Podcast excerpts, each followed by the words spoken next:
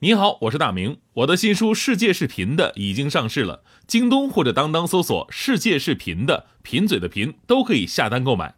感谢您一直以来对我的支持，愿这本书能让您收获更多快乐。女士们、先生们，Ladies and Gentlemen，现在是大明脱口秀时间，掌声欢迎我们亲爱的 s t a r m y 好，欢迎各位来到今天的大明脱口秀，我是大明啊。现在这个节日啊，真的是特别的丰富啊。看似每个节日都有着自己独立的意义和内涵，但是经过我仔细观察之后，我得出一个非常惊人的结论：说其实这些节日啊，前后顺序都是有逻辑性的。比方说，为什么情人节之后是妇女节呢？这多少女性朋友不都是在谈恋爱的时候享受到了情人的待遇，结婚之后？逐渐的沦为普通妇女了嘛，是吧？那所以呢，妇女节之后是愚人节，就结完婚以后吧，发现有种上当受骗的感觉。愚人节之后呢是劳动节啊，开始过上了做家务、洗衣服、做饭的劳动生活。而劳动节之后是什么节？儿童节答对了，还得给人生孩子，对不对啊？原来这一切都是安排好的呀。有一组数据显示啊，中国女性平均每天花费在家务上的时间是四点三个小时，而男性平均是一点八个小时，差距了足足有二点五个小时之多。那很多女性都知道，说如果你的老公突然有一天，哎呀，变得莫名的勤快，百年不遇的给你什么主动啊、做饭啊、洗碗、打扫房间一系列的家务，那也许并不是他做了一些对不起你的事儿，还有一个重要的原因就是干这些家务活比看孩子轻松多了。所以呢，放假回来之后啊，咱们还是首先向收音机前的劳动者们，尤其是女性劳动者们致敬吧，祝你们节日快乐哟！过两天儿童节了哟。不过呢，还是应该看到这些年男性朋友们的进步，有很多男性呢已经意识到这方面的不足了，也有的啊努力的改变自己，在家务劳动上，从以前的只负责重体力和高精尖的活儿，到现在也开始事无巨细了。比如徐强。强哥特别喜欢干家务，而且呢都是跟媳妇儿主动请缨的。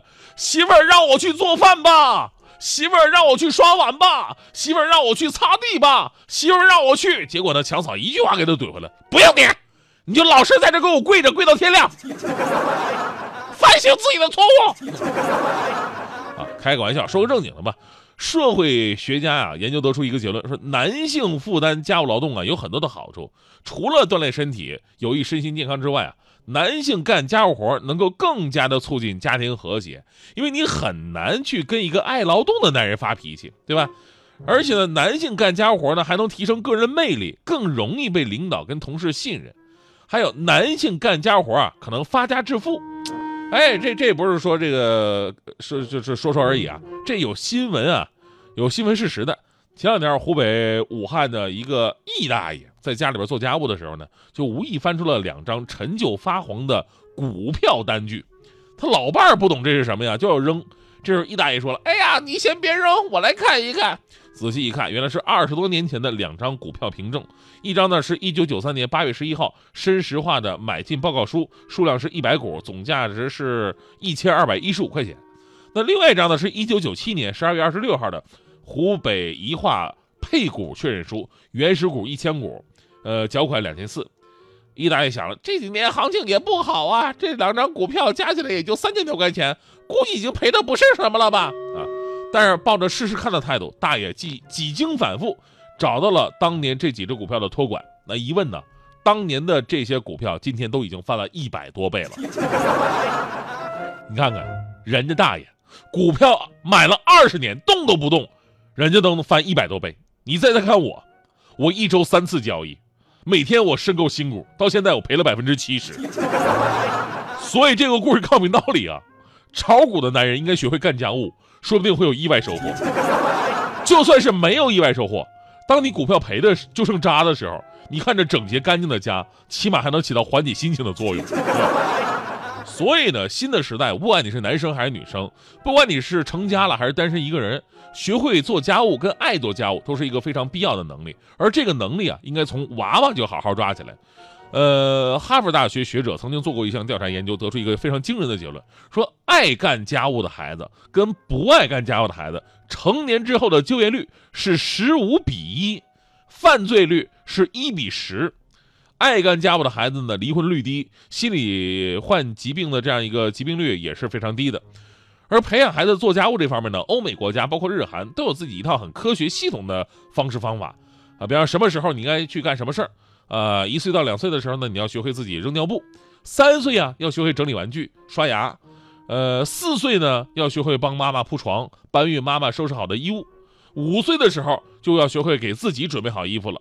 然后六七岁的时候呢，你要学会洗碗、打扫自己的房间；七岁到十二岁就得学会简单的做饭，帮忙洗车、用洗衣机洗衣服啊、擦地、吸地、吸地毯，还有这个清理卫生间等等等。而日本孩子呢，他们从幼儿园开始啊，就要带两块抹布上学，一块呢用来擦桌子，另外一块呢用来擦地板。学期末呢还得给地板打蜡啊，这个刷洗风扇。五年级开始啊，每年都要上五十到六十个小时的家庭课，包括学习烹饪啊、缝纫啊、洗衣服等等。最重要的是，人家不仅仅是学会，而是要以后的身体力行。而在这方面，中国孩子真的是不仅缺少系统的培训，就算你可以做到，以后你也未必会去做，对吧？比方说，昨天我看到就是五一劳动节期间的很多北京的学校给孩子们留下了一道作文题，叫做“呃记一次家务劳动”。我看了报纸上登的几篇范文，范文啊，写的真的是挺不错的。我记得我小时候，老师也让我们写过类似的一篇作文，叫我帮妈妈做家务。而且老师强调说，你必须要真实，哪怕你干的不好也没关系，真实才最重要。于是第二天，我交了一篇非常真实的作文。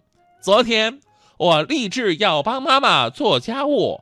我说：“妈呀，妈妈呀，妈妈，我能为你做点什么家务劳动呢？”妈妈说：“边上玩去。”我说：“这是老师布置的作业呀。”妈妈说：“就你们老师事儿多。”我觉得我这篇作文真的是写的特别现实主义。其实我们都知道，孩子呢往往都是有依赖性的哈，就是干点什么活儿哈，或者说你让他做点什么，他刚开始可能还好，玩着玩着就耍赖了哈，就往你身上赖了。但是呢，你就得让他尝试不同的体验，体验越多，感受就会越深。凡是孩子能做到的事情，家长尽量的不要去替他做。孩子进一步，大人退一步，这就叫做成长。而我呢，我反观自己，虽然说你看我小时候什么也不干啊，但是经过这么多年成长之后的不断的磨练，我也已经变成劳动经验非常丰富的小能手了。比方说，我收拾我们家房子，绝对不会超过十分钟就能收拾得干干净净。你们知道秘诀是什么吗？秘诀就是房子够小。所以啊，真的千万不要羡慕那些有钱人。我想，有钱人真的是太惨了。为什么？你看，一天忙活的这么累了，回到家他们还得进了院门，然后再走五十米才能到自己的别墅门口，然后再走二十米，大堂到楼梯，上了二楼，左转走三十米才能到卧室，在卧室里边走十米才能上床。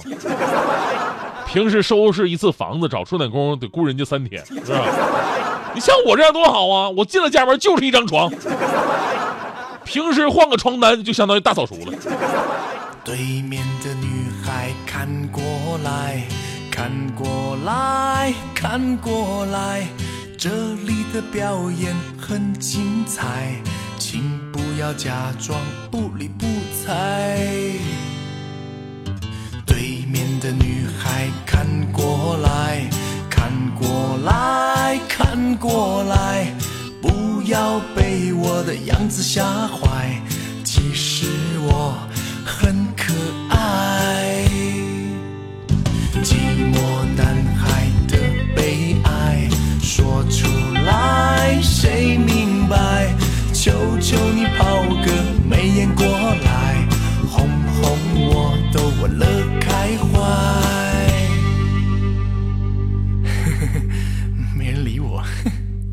我左看右看，上看下看，原来每个女孩都不简单。